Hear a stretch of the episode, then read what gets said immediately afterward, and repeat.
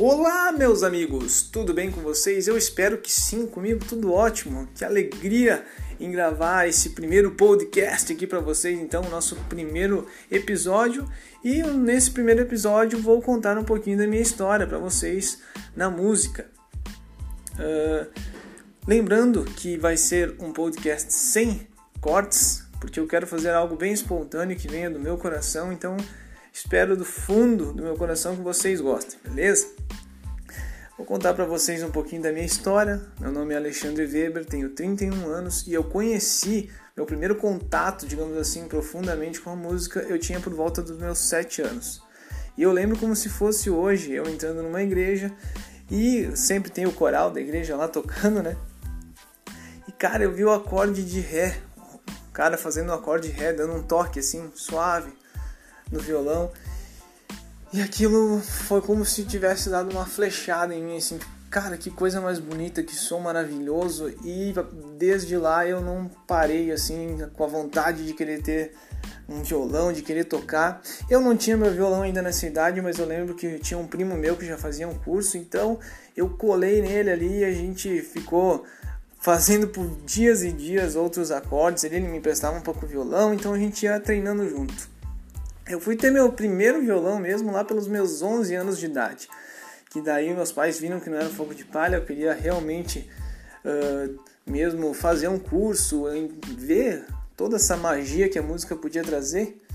E aí então eu tive meu primeiro violão e comecei a fazer os meus primeiros acordes. Eu ficava horas e horas sentado na sacadinha de casa ali fazendo aquele acorde de ré, depois eu aprendi o lá, sol e cara, fui descobrindo esses acordes e para mim era uma viagem.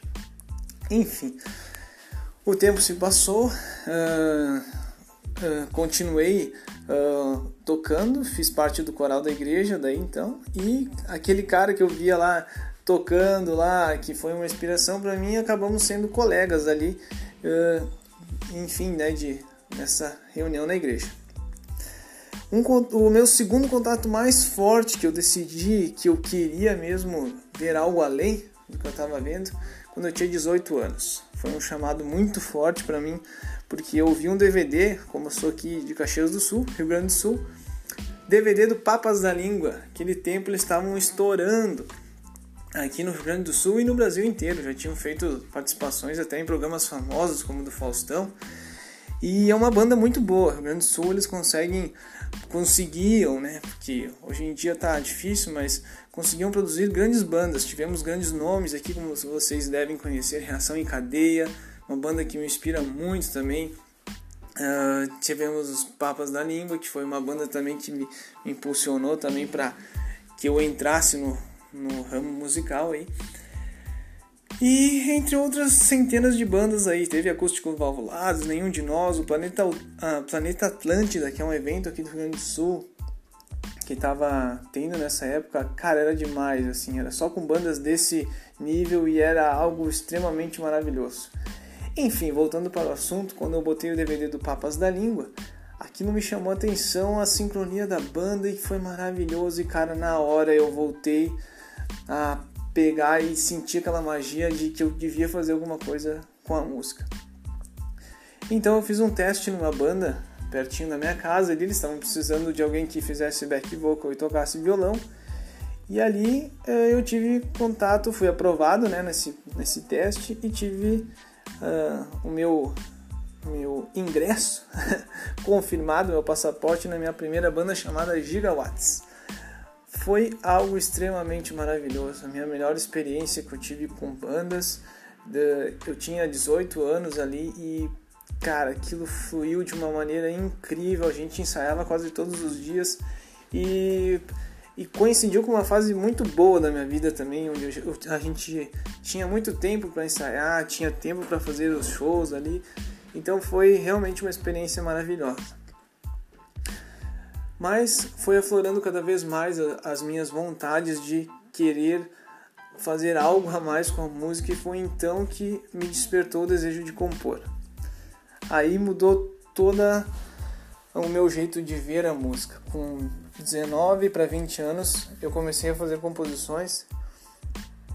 E cara, não tem como descrever poder fazer uma música do zero poder sentir a vibração daquela música e poder passar ela para frente. Muitos acham que uh, quando ouve um podcast ou quando ouve um, um vídeo no YouTube, a primeira coisa que a pessoa pensa é: será que essa pessoa teve sucesso?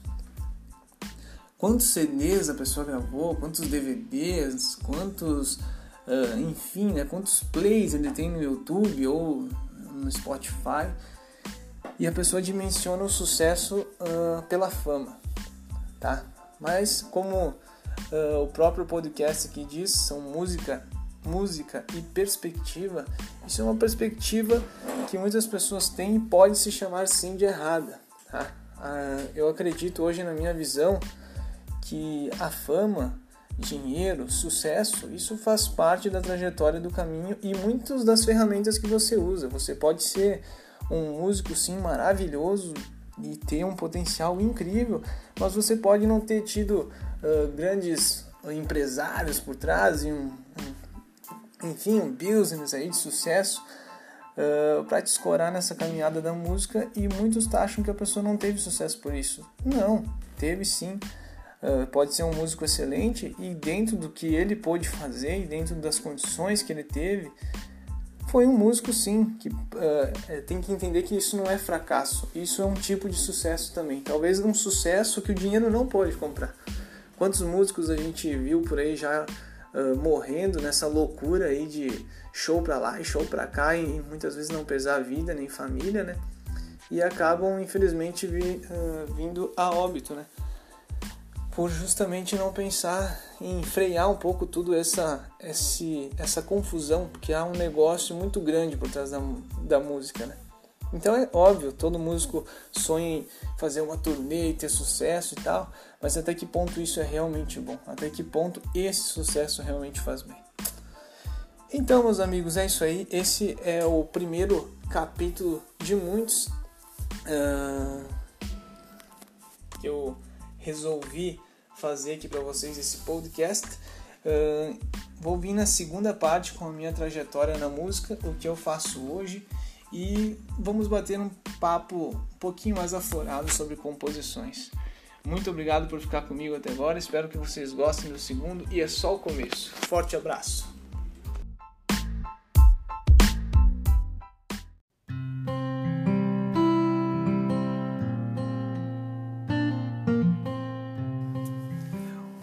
Olá, meus queridos, tudo bem com vocês? Espero que sim, comigo tudo ótimo. Alexandre Weber aqui falando para vocês neste segundo capítulo do nosso Música e suas perspectivas.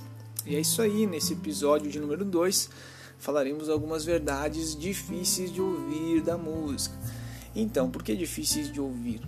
A gente vai falar um pouquinho sobre como a música é vista hoje no Brasil, como os outros países enxergam muitas vezes uh, nós aqui em termos de música, ok? E vou dar, isso é a minha opinião, tá? E a minha perspectiva. Vou ficar muito feliz com a opinião de vocês, então não deixe de fazer comentários, o que, que você acha, é mais ou menos o que você pensa. A ideia aqui é criar um debate realmente para que a gente possa ampliar as nossas ideias em relação à música e possamos crescer juntos, né? Ampliar as nossas perspectivas aí no mundo musical, beleza? Queria deixar o convite para você, se você não viu o capítulo de número 1, Minha História com a Música e Falando de Fama, volta lá e clica lá que você vai gostar, beleza? Então, continuando, uh, esse podcast aqui não tem filtros, tá? Não tem edições, então vou falar aqui o que vem no meu coração e o que eu penso a respeito do tema e eu espero que vocês gostem e se caso uh, ofender alguém ou falar alguma coisa que não devo aí, peço desculpas de antemão, não é a minha intenção. A minha intenção aqui é fazer você pensar em relação à música, ok? Então, não quer dizer que seja a verdade universal, mas são as verdades que eu vou falar em relação à música, que é a minha opinião. Você pode ter as suas verdades e eu vou ficar muito feliz que você comente nos comentários abaixo aí o que você pensa também. É mais ou menos a linha de raciocínio que você acha, é mais ou menos o que o Brasil está se encaminhando em termos de música. Vou ficar muito feliz em ter esse debate aí com vocês. Beleza? Continuando então. Uh, a música, hoje a gente o que, que a gente pode taxar por música? Não sei, cara. Tem vários aspectos que a gente pode pensar em música. Tem vários estilos musicais, na verdade, né? Mas o que, que realmente é música para você? Para mim, música de verdade é aquela música que toca a sua alma, que te leva a viajar, que leva você a compreender e, e pensar, experimentar. É uma, é uma mistura muito louca para mim. A música de verdade, a música que realmente impacta teu coração. Falando de estilos musicais, existem vários tipos de música, é claro. Tem a música que é, tem a música que é pop, tem o sertanejo, que hoje é o que mais fala, tem rock, tem funk, enfim.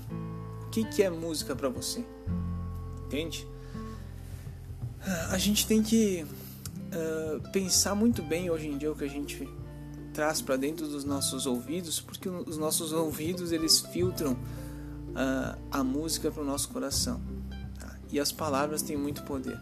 Se você quiser fazer um pequeno teste, é só você pensar num amigo que você não vê há tempo ou um parente seu Pense nele por dois ou três dias e você vai ver quanto depois, quanto tempo depois essa pessoa ou vai vir te procurar, ou vai aparecer para você no Facebook ou numa rede social, ou você vai cruzar com ela na rua. Acontece. É como você pensar num carro também. Pense num carro dois ou três dias. Pá, eu queria ah, um Onix. Pense num Onix, você dentro de um Onix, andando no Onix, comprando um Onix, você vai ver que você vai cruzar diversas vezes com o Onix na rua, diversas vezes vai aparecer aquelas propagandas para você ali no, no, nas redes sociais. Enfim, são pequenos exemplos que mais adiante a gente vai falar um pouquinho mais sobre palavras e, e os poderes que, que elas têm, tá? Voltando ao ramo da música, hoje em dia a música virou muito prostituída, tá? São coisas meio fortes de ouvir, mas sim, uh, não se tem mais talentos como se tinha antigamente não se sai. As pessoas uma vez saíam do nada e construíam audiências incríveis devido ao seu talento, devido ao seu esforço e ainda a cereja do bolo vinha com a sua história de vida. Pessoas saindo do nada. Ainda temos algumas histórias assim, mas creio que é, um, é, é o final, digamos assim, de uma era de pessoas batalhadoras que vieram do nada e acreditaram na música e realmente cantaram com o coração, experimentaram algo maravilhoso na música. Lembrando que no episódio número 1 um eu falei um pouquinho para vocês sobre a fama, tá? Sobre o que realmente é o sucesso. Voltando a isso que nós estamos falando agora. O ramo sertanejo hoje é um dos ramos mais, mais escutados, disparados no Brasil, tá? Mas aí você tem que entender uma coisa. Existem pessoas hoje que não têm talento algum que não tem capacidade nenhuma para fazer uma música ou para cantar e simplesmente ela é fruto de um negócio. Por exemplo, eu sou fulano de tal, sou dono da empresa Enlatados SA. Tô dando exemplos aqui para vocês entenderem. Aí eu peguei o fulano de tal aqui, o, o, o Bilizinho, Bilizinho, vamos botar Bilizinho, Bilizinho das noites. Bilizinho das noites tá aqui, vamos investir nesse cara, mas o que que o Bilizinho tem? Ah, o Bilizinho não canta bem, mas ele tem um porte legal. Ah, ele é um cara bonito, bem apresentável, ele, ele consegue conversar legal com o público. Pô, então, Bilizinho, o que que tu acha? Tu tá fazendo o que agora? Ah, cara, tô desempregado aí, não faço muita coisa. Então, a gente viu que tu é um cara aí que tem boa aparência e tal. O que, que tu acha, Bilizinho? Tu gosta de sertanejo? Claro, eu adoro sertanejo, uma pinga. Então, cara, então vamos fazer o seguinte. A gente tá com uma grana aqui, a gente tá querendo investir em ti. O que, que tu acha, Bilizinho? De tu ser cantor? Não, posso ser cantor sim. Então vai lá, como é que funciona o negócio? A empresa pega o bilizinho, a empresa contrata alguns compositores, tem muitos compositores hoje em dia que eles não criam mais letras com o coração e sim eles pensam quais as palavras que tem mais ranking no Google hoje, tá? Então, se você for pegar um, letras sertanejas, é normal você ver bebida e cachaça. Bebida, cachaça, bebida e cachaça, amor, ah, me matei, bah, bebida e cachaça. Por quê? É isso que dá audiência. É isso que passa é isso que o povo brasileiro gosta de ouvir, a maioria, é sobre essas coisas. Então, Por que, que eu digo assim, ó? São verdades fortes? Sim. E eu não vou dizer para você, aqui ó, não tô para você ver como eu não tô julgando ninguém. Eu gosto muito de sertanejo também. Eu sou um cara muito eclético, eu gosto de todas as de todos os estilos de música, tá? Mas é uma música sertaneja. Agora, se tu me perguntar, é uma música boa de se ouvir? Cara, é, o ritmo é bom, é bom de dançar. Mas a letra não tem nada a ver. A letra hoje em dia é fácil pegar e fazer melodias de letra. Ah, eu vou ali atrás do bar, vou te beijar, vou te levar pra cama, meu amor. Oh, oh. É muito fácil criar letras assim. É muito fácil. A diferença é que quando você tem grana para impulsionar as coisas e ainda mais hoje em dia, Cara, a fama, é, a fama é um detalhe. É um detalhe muito pequeno. Então o que que tá, o que que se pensa hoje em dia? Estamos vendo duplas sertanejas, cantores aí saindo debaixo de pedra aí, é só instalar o dedo, chutar uma pedra tem uma dupla, tá? Mas com muito pouco talento, muito pouca história, sabe? E se vê muito dinheiro investido, muita grana nesse nesse nesse tipo de meio, entendeu? Como eu disse, não estou botando todos numa panela, porque sim, são alguns são muito bons, têm ainda uma história de vida muito bacana, mas outros estão estragando muitas vezes a sua história, se entregando para esse comércio, para a mídia. Quando você assina um contrato com uma gravadora, você está entregando ali os seus finais de semana, a sua liberdade, você está entregando a sua vida para eles. Tá? Então, é ruim de dizer isso, mas Cara, é o que acontece. Entende? A música sim tá se perdendo. E aí quando vem uma pessoa com uma letra bonita, com algo que realmente vai tocar o seu coração, algo incrível, a maioria do pessoal não dá bola. Por quê? Porque essa pessoa não tem muitos seguidores, essa pessoa não tem muitos plays, essa pessoa uh, não tem um padrão, um biotipo de nossa que homem bonito, nossa que mulher bonita, e acaba sendo que ela é esquecida. Tá? No próximo capítulo nosso, eu vou vir com uma música para vocês e vou mostrar a diferença de duas letras para vocês me entenderem bem o que eu estou falando. Tá? Tenho certeza que vocês vão gostar muito dessa análise. Tá? Então não perca o nosso terceiro capítulo, análise de composições. Vou mostrar para vocês a diferença de uma letra que tem sim um envolvimento com o teu coração, que tu vê que é uma letra pura, que te leva a viajar e tem uma, uma bagagem emocional gigante e de uma letra que é totalmente comercial, feita só para você ouvir em todas as rádios do Brasil. Por quê? Porque tu vê que tem dinheiro por trás. Então é isso que muitas vezes o dinheiro faz, ele estraga. O dinheiro nas mãos erradas ele estraga. Um empresário ele, ele, ele entende de quê? Ele entende de negócios. Então a partir do momento que ele bota um Joãozinho lá que nunca teve contato com a música e só quer fama, ele entende o que? Cara, eu quero um peão para trabalhar para mim. A partir do momento que esse cara estiver na estrada fazendo show, eu vou estar tá ganhando uma porcentagem em cima e beleza. E é como é fácil você aparecer em vários programas, ter vários shows, é muito fácil, porque isso é um, isso é negócio, tá? Agora é difícil você manter a sua musicalidade, a sua sanidade, tá? Tudo isso intacto em meio a esse turbilhão que a gente vive hoje. Então foi mais uma palhinha aí para vocês, desculpa das verdades, mas sim tem umas músicas hoje que, pelo perdão da palavra, é uma bosta, tá? Tem muita música aí hoje que é um, que é um saco, você é um é, é, chega a ser uma afronta você pegar, você ligar ao rádio você ver que isso tem espaço e isso não tem. Então tem muita coisa que é ridículo, mas muito do que acontece nós mesmos somos os culpados e muitas vezes também somos levados àquilo que a mídia nos empurra. Então Volto a dizer, não são todas as músicas? Não. Não são todas as canções? Não. Eu dei um exemplo do sertanejo, mas a gente podia estender esse podcast aqui há muito, muito mais tempo falando dos outros, dos outros uh, estilos musicais. Enfim, quis pegar o sertanejo como exemplo. Então é isso aí, galera. Vou ficando por aqui. Esse foi o nosso Episódio de número 2, falamos de música de novo e algumas verdades que difíceis de ouvir. Ah, bah, Alexandre, você falou isso aí. Galera, por favor, sem mimimi, tá? Sem mimimi. Tá? Tô aqui para passar uma ideia legal para vocês. Tenho certeza que vou aprender muito com vocês também. Então não vamos ficar se detendo em migalhas, em coisas que não vão nos edificar, tá? Vamos ah, se deter na mensagem que eu estou tentando passar para vocês e eu vou me deter também nos comentários relevantes naquilo que vocês estão falando para que a gente possa realmente atingir um outro nível, uma iluminação musical de verdade. É muito bom estar aqui com vocês, muito obrigado, me sinto muito grato pela oportunidade de estar transmitindo e falando com vocês aqui mais um pouquinho sobre o que eu penso, sobre essas verdades difíceis de ouvir. Foi o nosso capítulo número 2 e aguardem o número 3, a gente vai falar um pouquinho sobre as diferenças de composições.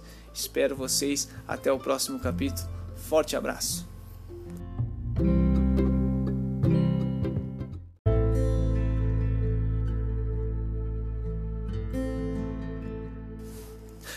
Boa, meus amigos, tudo bem com vocês? Espero que sim. Muito bom estar aqui com vocês em mais um capítulo do nosso episódio aí que estamos fazendo neste podcast Música e suas perspectivas. Então, vamos lá para mais um episódio. Meu nome é Alexandre Weber e lembrando para vocês que no primeiro capítulo falei um pouquinho da minha história e um pouquinho do que eu penso a respeito da fama. E no segundo a gente falou algumas verdades aí difíceis de ouvir que só os fortes que são vocês, tenho certeza que vão saber entender a mensagem que eu quis passar ali, beleza?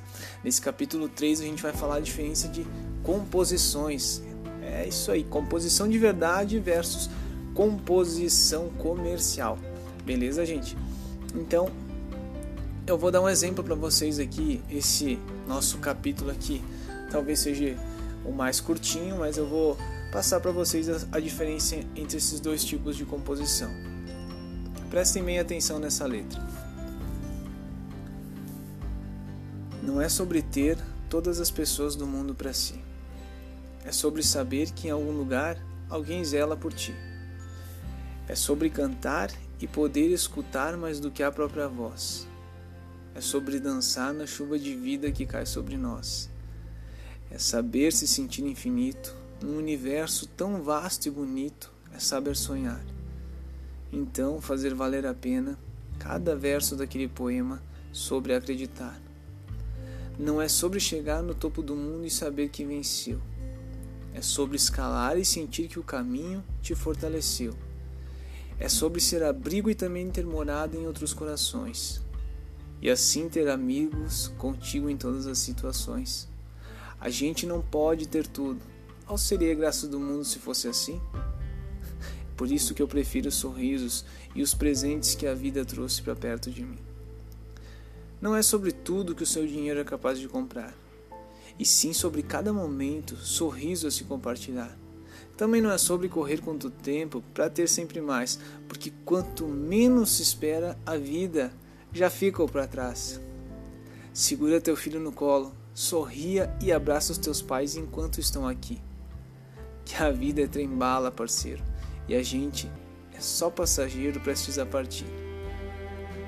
Segura teu filho no colo, sorria e abraça os teus pais enquanto estão aqui.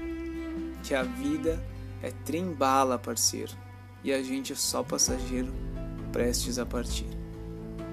Tenho certeza que essa letra tocou profundamente teu coração. Se você escutou ela com a sua mente limpa, se você fechou os olhos, se você viajou nessa letra, não tem como você não ter se arrepiado. Chega a ser uma afronta agora o que eu vou ler para vocês aqui, mas sim, é uma composição, uma música extremamente conhecida, o Brasil inteiro conhece. Então, é o que eu quero mostrar para vocês que sim, são duas músicas, mas qual você chamaria de música? Qual música mereceria a sua audiência e o seu respeito?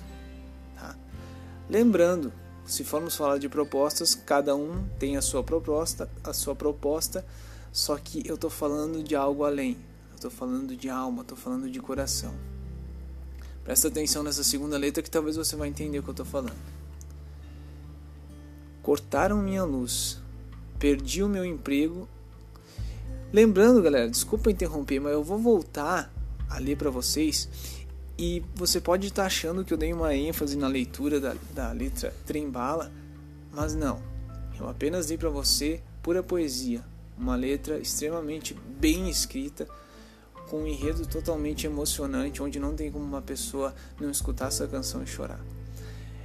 Essa próxima música que eu vou ler para vocês, essa próxima letra aqui, eu vou ler do mesmo jeito que eu li para vocês, mas você vai ver a diferença de uma música para outra tá? Para você não achar que eu estou botando mais sentimento na leitura de uma e mais sentimento na leitura de outra. Eu vou tentar até botar bastante sentimento aqui para você ver como não faz sentido, como não fecha quando palavras e sentimentos não têm a ver. Escuta isso. Cortaram minha luz. Perdi o meu emprego. A minha geladeira é só ovo e gelo. Depois da sacanagem que ela fez comigo, fiquei com o coração e o bolso falido. Como que aconteceu? Até bala perdida tá tendo mais rumo que eu. Bebi minha bicicleta, bebi minha TV, só não bebo meu celular porque eu preciso ligar para você. Eu bebi minha bicicleta, bebi minha TV, só não bebo meu celular porque eu preciso ligar para você. Eu bebi minha bicicleta. Gente, é isso. O nome da letra é Bebi Minha Bicicleta. Isso é para mostrar para vocês o que a gente está se tornando. É uma letra que claramente ela mostra como o comércio do sertanejo ele é alto, como o comércio do sertanejo ele é depressa. As pessoas precisam da letra para ontem. E quanto mais babaca aparece a letra, mais mais sem sentido, parece que mais a gente gosta. Eu não vou negar para vocês, eu vejo essa essa música com todo aquele aquele aquela toda aquela banda maravilhosa tocando porque vai muito dinheiro para fazer uma música dessa por trás, tá? Mas a letra, cara, eles botam uma grana pesada em cima com um instrumental do caralho, um instrumental muito bom, que não tem como você não ouvir isso aqui e você não querer sair tocando, só que eles estão imbestializando o povo brasileiro com uma letra assim. É quase uma ofensa, por isso que muitos, em muitos países nós não somos levados a sério. Nós, por que, que nós não temos tantos cantores aí com destaque mundial? Porque quem é que vai levar a sério bebi minha bicicleta, bebi minha TV, só não bebo meu celular porque eu preciso ligar para você? O cara. Então eles olham a taxa de bebida e cachaça e confusão e isso aí, cara, brasileiro é isso aí, brasileiro é festa, e cara, não é assim também.